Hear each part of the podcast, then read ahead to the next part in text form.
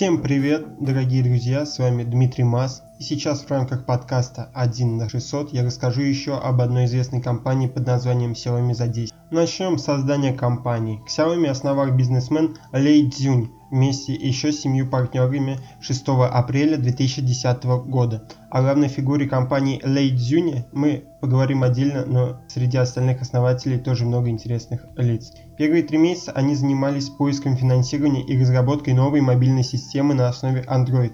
И уже в августе того же года миру представили оболочку MIUI.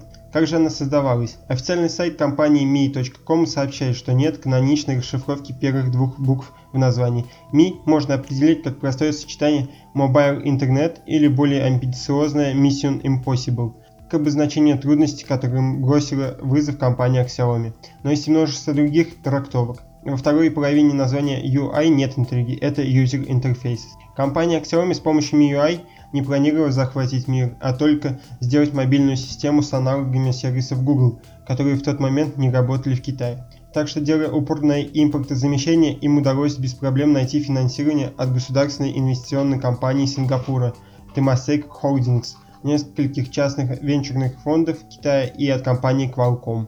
Над первыми версиями системы MIUI работали всего три человека. Ее разрабатывали на основе Android 2.2 так как у Xiaomi еще не было своих смартфонов, то их система ставилась на устройства сторонних производителей. Первым стал Google Nexus One. 16 августа компания Xiaomi анонсировала выход MIUI версии 0.8.16 в формате открытого бета-теста. Во многом чувствовалось, что над системой работала маленькая команда. Разработчики не перевели систему даже на английский язык, не говоря уже о русском. Несмотря на многочисленные баги, многим пользователям понравился новый интерфейс и производительность системы. И уже через два месяца после анонса системы пользователя знаменитого форума 4PDA перевели MIUI на русский язык и появились порты для других смартфонов.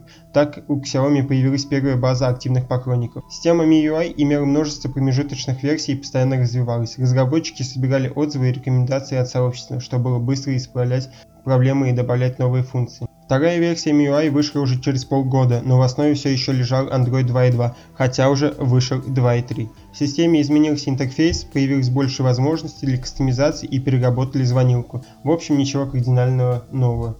Чуть позже вышел MIUI V2 и на Android 2.3. Пожалуй, с этого релиза и началось более массовое распространение системы, если такое можно сказать про кастомную прошивку, которую обычно ставят только немногочисленные энтузиасты. Систему полюбили за множество тем и возможности их комбинировать, удобные функции и небольшие полезные фишки вроде отображения количества пропущенных звонков на иконке звонилки и стандартный файловый менеджер. И так Xiaomi стала популярной компанией в узких кругах людей. У MIUI база пользователей составляла 500 тысяч, и у создателей компании наверняка возник вопрос, что делать дальше. 16 августа 2011 года компания Xiaomi организовала небольшое мероприятие, так называемый Meetup для фанатов, но там были и журналисты. По фотографиям сложно сказать, сколько пришло человек, но их было очень много.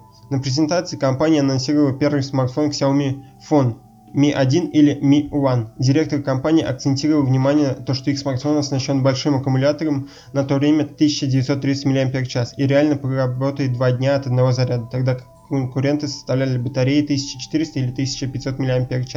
Остальные характеристики были отличными для того времени. 4 дюйма экран от Sharp с разрешением 480 на 854 пикселя, 8 мегапикселей основная камера, двухъядерный процессор Qualcomm MSM 8260 на частоте до 1,5 ГГц, а также 4 постоянной и 1 ГБ оперативной памяти. На смартфон полюбили не за характеристики, а разумный баланс между характеристиками и ценой. По предзаказу базовая модель продавалась по цене примерно 310 долларов. Вспоминаем курсы по 30 и получаем флагманский смартфон дешевле 10 тысяч рублей. Также Xiaomi Phone радовал пользователей приятными и полезными мелочами. Например, в памяти смартфона было место для дополнительной прошивки, так что владелец мог попробовать обновление MIUI или кастомы от других разработчиков без шанса остаться с работающим устройством. У смартфона был даже GLONASS, который в то время ставили далеко не во все флагманы. Модель оказалась удачной, несмотря на то, что его не продавали сначала через обычные магазины, а собирали предзаказы. За первые 34 часа после старта продаж собрано 300 тысяч предзаказов. Для первого смартфона это неплохие результаты, но далеко не фантастические, учитывая то, что пользователи не платили деньги, а только бронировали очередь за покупкой. Поставлять смартфоны начали только в октябре и небольшими партиями. И по-настоящему народным смартфоном стал Xiaomi Mi 2. Его представили ровно через год после анонса первого смартфона. Xiaomi Mi 2 продолжал идею предшественника, недорогой смартфон с крутыми характеристиками и множеством возможностей для гиков. Базовую модификацию он стоил столько же, все еще около 10 тысяч рублей по курсу того времени. Первую партию в 50 тысяч смартфонов Xiaomi Mi 2 раскрупили всего лишь за 3 минуты, и это уже был успех. В середине января 2013 года ритейл Mobi City заявил, что займется официальными поставками смартфонов Xiaomi 2 в Британию и Австралию. До этого смартфоны Xiaomi официально продавались только в Китае.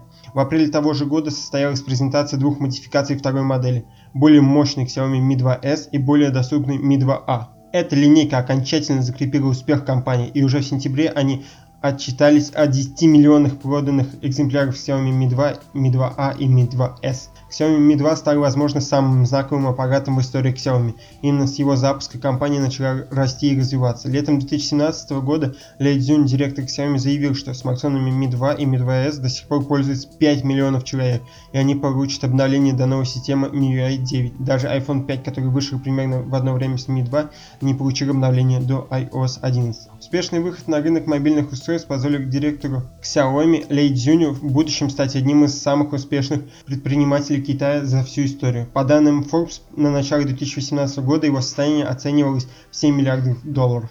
Давайте теперь поговорим о нем поподробнее. Его называют китайским Стивом Джобсом, хотя ничего общего в их биографиях нет. Сам Ли много раз рассказывал, как его вдохновлял пример Стива Джобса. На сцене Ли любил одеваться в простую одежду и вести размерную беседу с публикой, как и Стив. Но на этом все сходства заканчиваются, если не брать в расчет, что каждый из них основал компанию, которая стала успешной. Если Apple создавалась в небольшом гараже, то Xiaomi проект с рациональным подходом от уже успешного бизнеса. Да и Xiaomi намного более открытая компания для потребителей. Лей родился в 1969 году в небольшой провинции на востоке Китая. В школе учился он средний. В 1991 окончил университет, получив степень бакалавра информатики. Там он увлекся программированием и компьютерными технологиями. Сам Лей не любит рассказывать о себе, либо в его жизни не было особо значимых событий, которые перевернули его жизнь с ног на голову. Я вижу расчетного человека, который постепенно развивался, не задерживался на скучной работе и довольно успешно предсказывал, что будет востребовано в будущем. В общем, он трудолюбивый и расчетливый человек. Возможно, это и связывает Лея и Стива. Также давайте я вам расскажу о самых популярных дочерних компаниях Xiaomi. Первая это Huami, одна из самых известных суббрендов. Компания специализируется на разработке носимых электронных товаров, часов, фитнес-браслетов и прочей техники. Миджи, ее деятельность связана с изготовлением устройств для умного дома. Акара в ассортименте этой компании представлены различные смарт-устройства, шлюзы управления, умные розетки, переключатели и многочисленные датчики. E-Light – лидеры в сфере осветительных устройств, умные лампочки, системы для умного дома, кондиционирования и отопления. Viomi менее связаны с технологиями и более связаны с товарами массового потребления. Термосы, фильтры, нагреватели для воды, а также в последнее время компания начала заниматься производством холодильников. И Ninebot – один из лидеров по производству мобильного транспорта. Гироскутеры, электросамокаты, велосипеды, а также товары для самых маленьких. Это детские беговеллы компания в наше время. Линейку устройств и аксессуаров Xiaomi невозможно посчитать по пальцам. Может показаться, что компания выпустила все возможные гаджеты. Наушники, весы, увлажнители воздуха, чайники, сумки, рюкзаки, чемоданы, камеры наблюдения – и огромную линейку устройств умного дома с датчиками движения, температуры и прочими, а, и так можно перечислять до бесконечности. Также у Xiaomi есть множество дочерних компаний, которые выпускают умные колонки и различные электрические отвертки. С 2011 года она выпустила почти 50 смартфонов, 3 планшета и нескольких ноутбуков, и точно не собирается останавливаться. По результатам третьего квартала 2017 года компания вернулась в пятерку лидеров среди мировых производителей с долей рынка 7,4%.